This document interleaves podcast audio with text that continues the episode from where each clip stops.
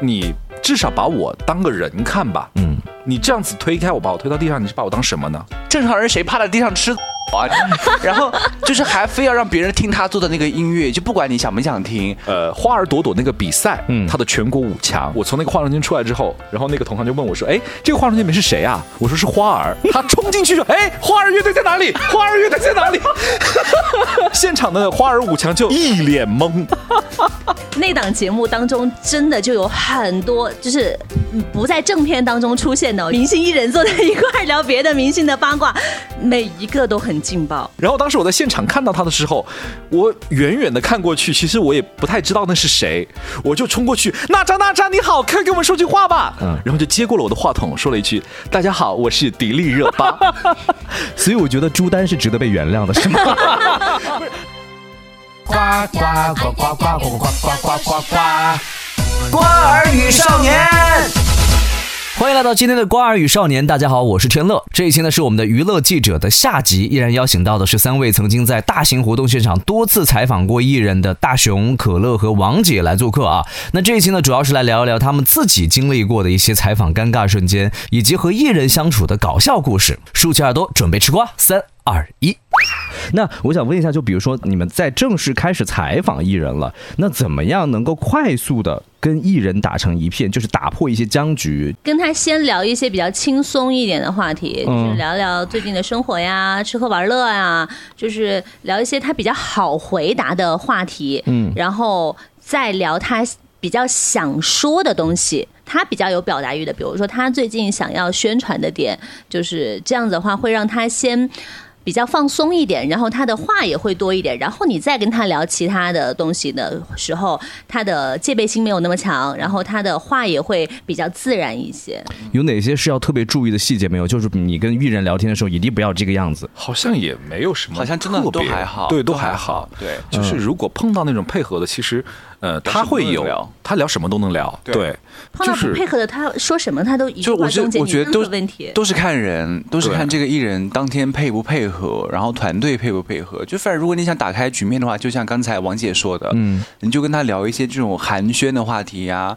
哎，吃了什么东西啊？好不好吃啊？对，然后有没有以拉家常的这种方式，然后引入到这个题当中去，让他放松一点。而且有时候聊嗨了，他们就自己还会 Q 自己很多东西出来。是的，是的。就像去年我和可乐有一次去采访，就是我很喜欢的一位歌手江美琪的时候，嗯，最后面变成江美琪在采访我了。嗯，对 对，他采访你什么呢？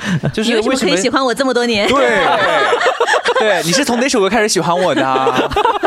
所以他就突然现在他变变成他变成主持，他自己聊嗨了，你知道吗？虽然这些到最后我也没怎么用，但确实就是现场他还是很氛围好嘛，这样子就对，嗯。那其实讲了很多，就是我们娱乐记者在现场啊遇到了一些碰壁的情况，或者说呃在采访艺人过程当中一些突发情况被推倒现场，是你至今为止就是印象最深刻、级别最高的，对你来讲是吗？反正就是我也就那一次吧。啊，对，就是你拒绝我采访我没关系，因为我其实我也没有什么 KPI，我一定得采访到你，我没有这个 KPI。嗯，所以哎，那为什么我有啊？就是就是我没有什么 KPI，我一定要采访到你，我换别人我也一样。啊，但是。我觉得你拒绝可以，但是你至少把我当个人看吧。嗯，你这样子推开我，把我推到地上，你是把我当什么呢？嗯嗯，我这话说的很严重，但是我觉得就是这样。我当时心里的感受就是这样。嗯，对，像任贤齐这种属于我可以叫他为老一辈吗？就是资深比较资深的一些艺人，他不是跟你是一辈的吗？他是披荆斩棘的哥哥，他是披荆斩棘的哥哥，他今年的岁数应该有快接近六十了吧？我不知道哎，他在我心里永远十八。哎呀，真是会说话呢！你看看，哎，各位经纪团队们看一看啊，这就是对我们预计好的这个结果，你知道吗？对。那采访当中的艺人和经纪人的差别啊，有的还挺大的。嗯。那有没有让你们觉得比较好的经纪人是很好沟通的？还是说，经纪人其实一般都不是很好去沟通。就其实那种好沟通的经纪人，都是那个老板是艺人的人。嗯哦，对，就是。我之前有沟通过一个经纪团队，我觉得还挺好沟通的，就是杨迪的团队。嗯，然后他的经纪人真的就是非常 nice，就是他会主动的跟你。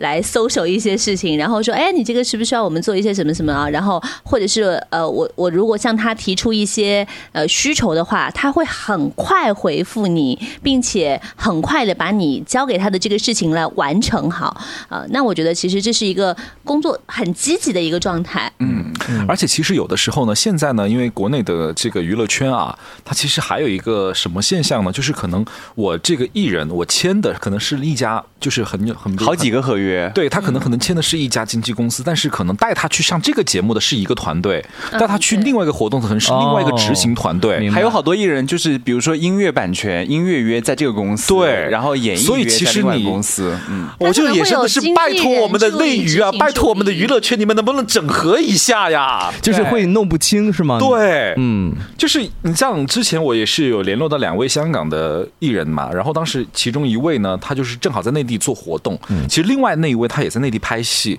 他们两个是同一个大经纪人的，但是我首先找的那个人，他就是 他同一个那个大经纪人都是在香港的，但是 他内地是两个执行团队，嗯，然后最后面就搞到就是两边都完完全全奇奇怪怪的，就很乱。然后这要不这边同意了，那边没同意；那边同意了，那边没同意，就三边的关系需要两方同时同意，这个东西才可以继续下去。他有的时候他需要哦，他有的时候需要。哎，那有没有让你们印象特别深刻的？从外表上看，让你们觉得惊艳的艺人有哪些？你是指好看吗？啊，外表当中，虞书欣啊，你看看，哎，你看看，这就是对于季好的后果呀，对于季好的结果呀。你看到处都在夸。最漂亮的，我觉得都还好哎，因为我因为我觉得能进娱乐圈还是有门槛了。对对对，都都都长得非常好看了。嗯，但是也有很脸盲的，比如说大雄，对于就迪丽热巴这种美女，她也脸盲啊。新疆女明星，对，不是是这样，我得解释一下。那次呢，是我那次很久没有就跑那个大型活动线了嘛，然后第一次去，呃，也不是第一次，但是很久没跑了，然后很久没跑之后的第一次去，然后呢，当时呢，就是迪丽热巴，她只是刚刚红的一个。小演员，嗯，而且他那个时候就演过那一部剧的时候，而且还只是个配角的时候。然后，当时其实古力娜扎因为通过那个 呃《轩辕剑》，她已经红了，因为古力娜扎她是女主嘛。然后当时我在现场看到她的时候，我远远的看过去，其实我也不太知道那是谁，我就冲过去，娜扎娜扎你好，快给我们说句话吧。当时热巴就是愣了一下，嗯，然后就接过了我的话筒，说了一句：“大家好，我是迪丽热巴。”所以我觉得朱丹是值得被原谅的，是吗？不是，后来呢？关键是他录完之后，我那时候还不认识他，不是。你没有感受到你你叫错了是吗？在当场的时候，哦，当场我知道，因为他说他叫迪丽热巴了嘛，然后你就愣住了，是吧？四个字和四个字完全不一样。对，但是我愣住那一瞬间，我想的是他是谁呀？嗯，哦，对，因为我没有看过他演的那部第一部剧，因为当时，嗯，然后当时呢，呃，好，我就拿到了这个他给我录的那个采访吧，然后我就准备传到就是我们单位里边去，嗯，然后他叫什么来着？因为你要知道新疆的这个名字就很难记嘛，很多，对，然后。哎呀，算了算了，记不起来了。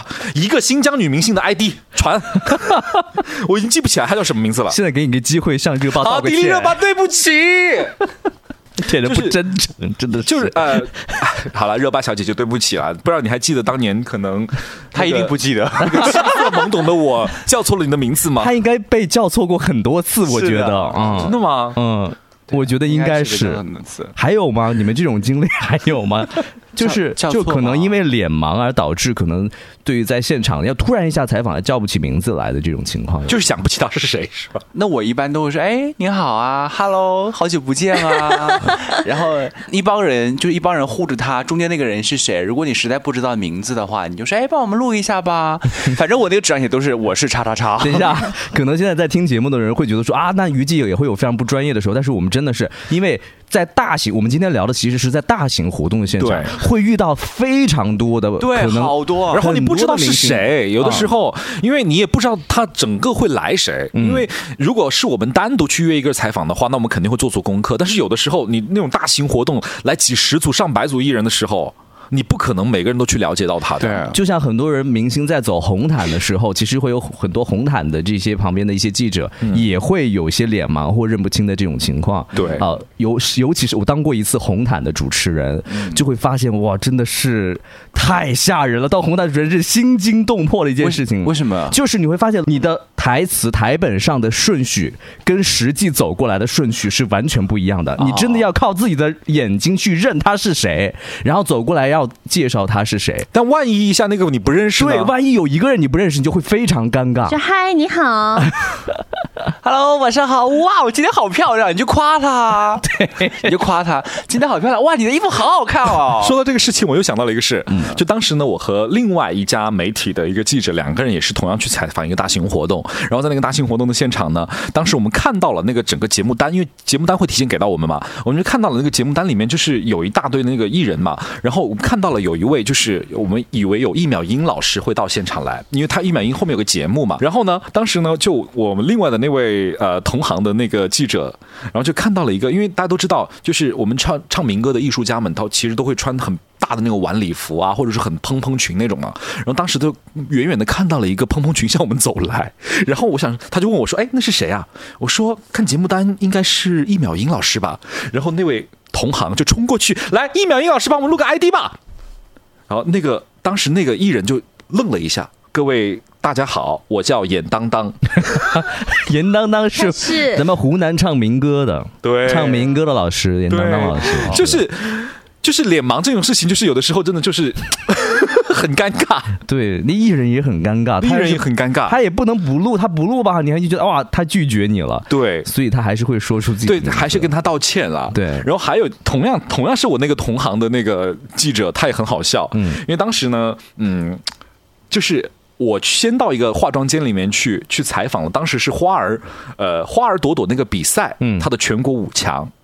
然后我从那个化妆间出来之后，然后那个同行就问我说：“哎，这个化妆间里面是谁啊？”我说：“是花儿。”然后他冲进去说：“哎，花儿乐队在哪里？花儿乐队在哪里？”好笑死！然后当时现场的花儿五强就一脸懵，好社死，好社死，真的。这位同行呢，现在也没有在这个行业里面了，所以就 这位同行就是真的很心浮气躁，你知道吗？就是我可能还没有说完，我是花儿在里面，他就冲进去，哎，花儿乐队在哪里？脚地还有风火轮。所以，我能够理解了，还是能理解，因为娱乐记者有些时候在现场是随机应变的，对，因为对吧？你要太多事情发生了，对，你要去挖掘，嗯，在哪里会有呃艺人是你心目当中想要去采访的人的话，你可能去，你可能事先真的没有准备他的资料，是的。啊，或者说你根本意想不到他会来，那你突然进去的时候，你起码最起码的是你要认识他，然后你要知道他。其实还有个方法了，嗯，就是因为他有的时候现场百度。不是对现场百度，或者是看那个官微，他官微会发各个艺人的海报，你知道。知道吧？啊，通过那个海报去认，但问题是海报跟本人长得不像。对对对，就所以大概率的时候你得判定一下，因为有的时候很多人他来的时候是素颜嘛，因为没带妆嘛，嗯，就是要特别的关注和了解一下。但其实你知道吗？就是说到艺人啊，我还有一个特别一身黑的一个艺人，他是呃一个三个字的男歌手。这个事情王姐也知道，嗯，因为那个三个字的男歌手呢，有一年是在出道多少周年的时候吧，然后他的粉他的那个站姐。找我说能不能帮我们的那个歌手做一个什么出道的什么专题节目？然后我说，哎，我做的节目是采访类的，他他来吗？他来我就可以帮他做一期啊。要是不来的话，我们就算了吧。他说，那我们这个是国际一线艺人，他不是所有采访都要接的。然后呢，你们就帮我们做一些专题节目不就行了吗？反正你们也是天天这边做音乐啊。然后呢，后来就是王姐跟我说了一句拒绝的话，你自己说一下。我说，上一个让我们在做这种。专题呃音乐节目的人还是哥哥张国荣，后来我就把那个站姐给删了，因为我觉得他就是很无语，你知道吧？你是在跟站姐，站姐是这么说的，是吧？其实这个这个跟艺人无关，对，但是对他的这个艺人确实他的经纪团团队，因为我呃之前有一个实习生，然后呢他其实是在微博上面有一。呃，也是一个大 V，然后自己运营了一个音乐微博的那个宣推号，然后同样也是跟这一位三个字的艺人，然后的团队沟通了很久，然后艺人团队反反复复、反反复复，就是言而无信，各种，然后让他开始出来骂人，你知道吗？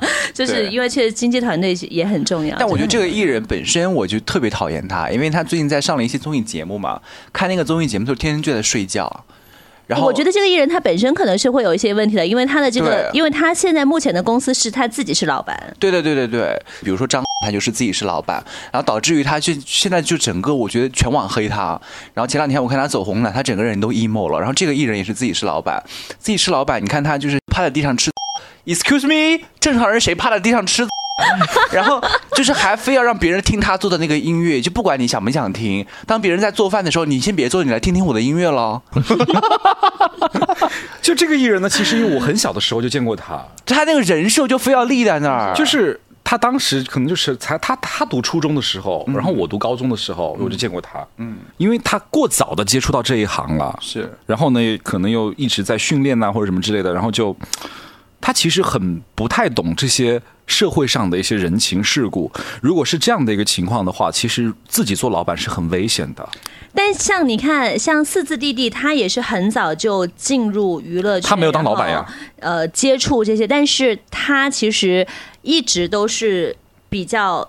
优质的路线，包括他跟人的互动和沟通，他的经济团队和其他的一些工作上面的一些交接跟沟通啊，其实都是比较礼貌的。是因为时代俊峰，我觉得他确实比较专业。因为如果你在一个艺人羽翼还没有完全丰满，或者说你这个艺人本身对资源、社会。等等各方面不是那么的了解的情况下，你当老板很危险。对，就是你这不是你有钱有头人我还说另外一件事情，就是你去看那个综艺节目刚开场的时候，他对着海边说，他要带华语乐坛走向。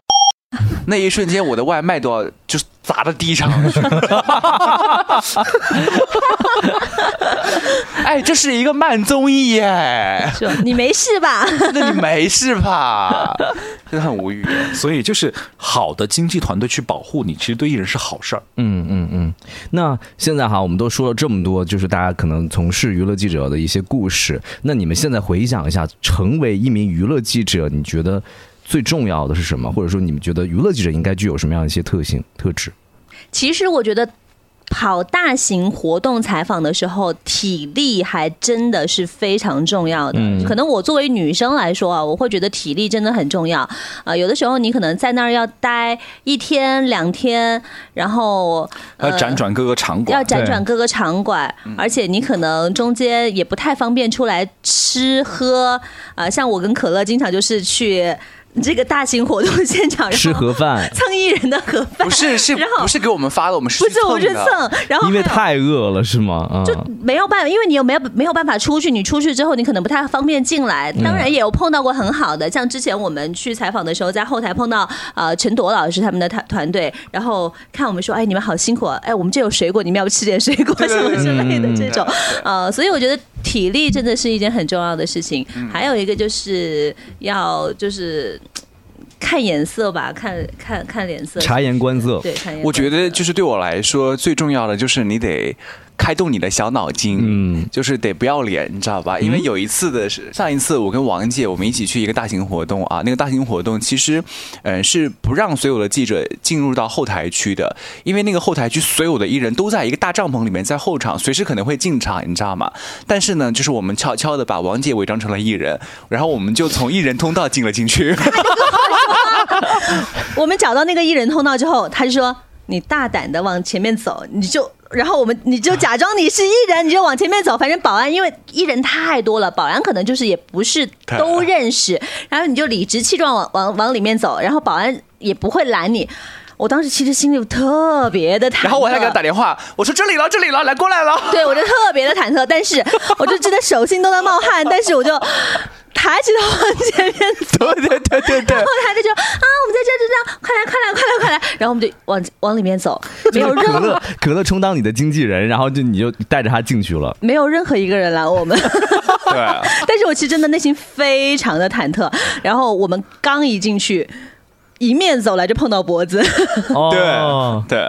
然后当天我们在后台的经纪团队，其实就是碰到很多艺人，然后呢，也就是当时我们那天其实采访到了很多，我我们应该是在那个活动现场，我们俩应该是采访到最多嗯呃明星艺人的记者。那天我们是。就是那个活动的所有娱乐记者里面的 number one 销冠级别，销冠，只有我们两个在艺人艺人化妆，就是艺人后后台，所有的记者都在外面。然后在那个现场，我们俩加就是应该算是只加了两位男明星的经纪团队，那两位男明星全部 yellow。啊，全部 yellow，是的，是的，就是那个谁嘛，就是一个是两位理性，一个是理性。嘛，就是钢琴王子，一个弹钢琴的，一个演戏的。天哪，对，你们真的中大彩了。那呃，其实你们也在现场看到过，因为跟你们同时出现的记者也有很多，有报纸的记者，有视频网站的记者，可能还有一些新媒体的记者。你会发现很多的媒体的记者，或者说小的这个账号的个人账号或者自媒体的记者的话，他会有一些很奇葩的提问。在现场的时候，你们有没有记得一些让你们觉得啊，为什么他会提这个问题？然后这个问题让。呃，明星没有办法去回答的，我觉得还好哎。嗯，我觉得整场可能提提问题最奇葩的是我吧。那你提过什么样的一些奇葩问题呢？我就是提一些让他们不想回答的问题啊，我就专捡这种问题提。比如说啊，也也没有不能再比如说了啦。对啊，因为我就是。跟一些媒体去采访的时候，我觉得他们都是完全顺着这个明星去讲，顺着这个艺人去讲，嗯，讲的点我觉得一点意思都没有，你知道吧？我觉得完全是顺着他的话去讲，完全把这个艺人有点太捧着他了。嗯，我觉得这样就是我觉得不是一个好听的一个素材和内容，只是完全做给艺人的粉丝去听的。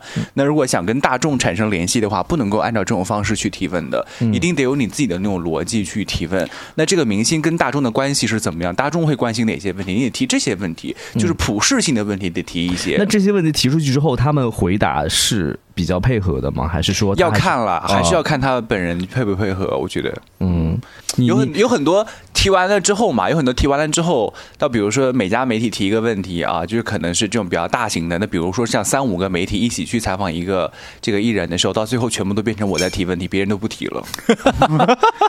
就是其实还有一些，就是有一些艺人他就会非常好玩，就是你在。可能群采的时候，可能很多家媒体在一起的时候，然后他会开你们玩笑，然后他也会互相的去跟，甚至 Q 你问他问题，比如说贾玲儿，对对，他可能就是他就会很好玩的跟你们去互动一下。但但是其实你说具体哪个问题我也想不起来，但是就是你会觉得这样的明星或者这样的艺人，他就是能够给你一些。你所需要的东西，你能完成你的工作，他也完成他的工作，而且最后面这个东西他出来了之后，他在微博也好，他在之后的媒体上的转发也好，对他也是一个正面的、积极的引导。嗯，对，这我就是觉得是个很好的事儿。群采当中，我看到有一次也是我我去看杨迪，大家说杨迪出现了，然后就很开心的出现了之后，然后下面就开始说，哎，大家可以采访了，经纪人说可以开始采访了，没有一个人举手。没有一个记者去举手，然后杨像这种大群采、发布会群采，嗯，都是安排好的拖了。对，然后杨迪就说了一句话：“是怎么了？我有这么不红吗？就大家都没有什么问题要问我吗？”然后他就开始自己说，但是主要是杨迪，你真的是没有什么想问的，为什么呢？问他妈妈，普通话进步了吗？不是问他什么呢？问他问杨迪，人家杨迪现在是娱乐圈最不能塌房的男明星，不是因为。他跟他女朋友之间就有那么多年了，就是大家也都知道，就是他所公开的这些信息大家都知道。嗯，那他还有什么可以问的呢？杨迪的综艺当中有这么多的展现呢？你想你想问他别的明星的八卦？杨迪应该知道很多吧？我觉得，对，嗯，而且杨迪妈妈真的也太好笑了。哎，其实说到明星聊别的明星的八卦，其实呃，原来有过湖南有一个节目，嗯，然后就是大概是这种形式的。那档节目当中，真的就有很多就是不在正片当中出现的，就是大家明星艺人坐在一块聊别的明星的八卦，每一个都很劲爆。就是其实。艺人之间，他们，我觉得他们其实也会有八卦，也是非常好的娱乐记者。他们自己本身就是很好的娱乐记者，可能他们有一个资源有很多，他们也有一个暴打群，是不是？这种类似的这种群吧，在里面在交流。嗯，而且就是他们自己可能本身有的时候自己跟自己的艺人朋友啊，或者自己跟自己的经纪团队啊。有的时候也会八卦一下，嗯，就有些艺人是真的很好笑，就是他们会自己自嘲，也会有一些，呃，他没什么架子的同时啊，他他不是说这个没架子，我觉得不是说他耍不耍大牌或者什么之类的，他是他这个人呢，我觉得他本身他就是一个这样的性格。就像有一次，你知道吗？我在一个艺人的朋友圈，他说他的粉丝给他发了一张这个视频，他说他的粉丝在泰国旅游，看那个人妖长得特别像他，你说的是那个胖胖的女艺人是不是？他就自己发到了朋友圈，他说：“你看，我还坚持做人妖呢。”我我就觉得特别好笑，你知道吗？哎哎，那你们你看，你们采访了这么多明星啊，然后有哪些明星是真正的进入到你们的朋友圈当中了吗？就你刚刚算说了算一个啊。他也不算，就是其实我们也没有很熟了，就是嗯嗯嗯，只是但是你能看到，比如说你能看到他的朋友圈，看到他的日常的话，对。我可能比较多的都是，因为我采访音乐节会多一点，然后可能都是一些乐队的朋友，呃，然后比如说像二手玫瑰啊，或者是呃，就是乐队的朋友会稍微多一点，甚至可能他们来长沙的话，就是会呃接待一下。但是他们生活当中是什么样子呢？就是在朋友圈里是啥样的呢？生活当中基本上蛮放飞自我的吧。生活当中基本上在吃饭的时候，经纪人都会在旁边说少吃点，少吃点，真的不要再吃了。不是二手玫瑰有这方面的。困扰吗？龙哥真的有，龙哥真的有，他经常跟我说。妹啊，我最近在减肥，我已经很久不吃主食了，但是我我好忍不住啊！不是，边边说，然后边嘎嘎干饭。不是，我真的很想知道，请问二手玫瑰的粉丝是有在在乎龙哥的身材吗？哦，龙哥身材真的是还，龙哥毕竟要穿女装的，那个裙子穿不上怎么办？他现在参加很多节目嘛，然后他也会有很多品牌的那种服装，他其实对身身材管理还是有一定的要求的啊。而且龙哥出了很多手办。那个手办不能不像他吧？出来的是，不是因为我我我的角度是站在粉丝的角度，我说龙哥的粉丝会在乎他胖瘦吗？那从品牌的角度，从他职业发展角度，肯定会在乎。我觉得艺我艺人本身做一些其他时尚时尚类的一些活动啊。我说没有哪一个艺人是不会在乎自己的颜值胖瘦吧？有啊，有哪些胖的就不在乎啊？谁谁不在乎？丽莎，陈大丽莎，他他完全没有在在乎的。但龙哥经常也在朋友圈发一些，就是他的粉丝发给他一些很自嘲的话，就是说。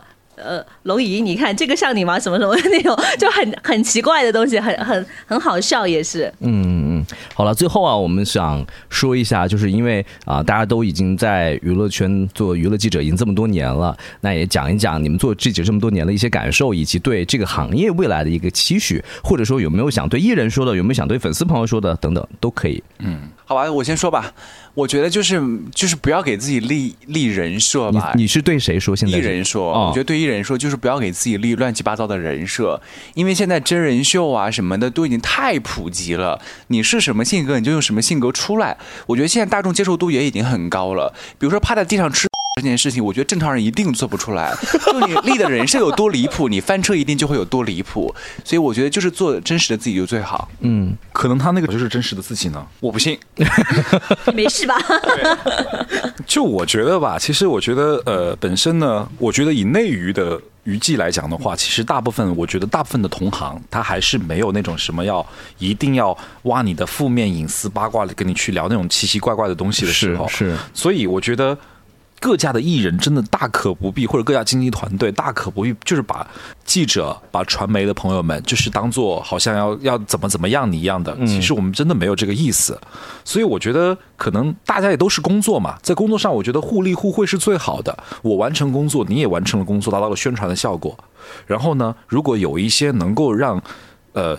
普罗大众，因为我觉得作为一个艺人来讲，他肯定是希望有越来越多的人来喜欢他，嗯，或者说他的作品被越来越多人认可。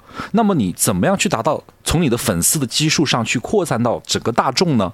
那你可能还是需要去想一想，怎么样去跟这些大众们去聊一些他们感兴趣的话题，通过哪些点让大众能够，就是那些不是你粉丝的人能够关注到你，能够哎下次看到这个人的时候能够想到你。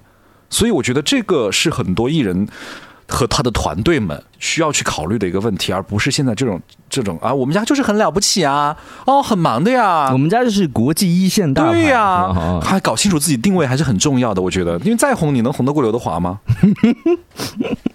王姐，我是觉得啦，就是粉丝和经纪团队就是稍微冷静一点，不要太上头了，不要把自己家艺人架在一个德不配位的尴尬的地方。这个时候，嗯，你的艺人可能他再出彩，那他可能在很多方面也会受到一些影响。其实就是为了大家互利共赢嘛，就是创造一个比较美好的一个工作环境跟一个状态。那就是真的不要太上头，稍微冷静一点点。感谢收听《瓜儿与少年》，我们不只是瓜，更想分享综艺录制背后的精彩故事。欢迎订阅、点赞、留言，我们下期再见。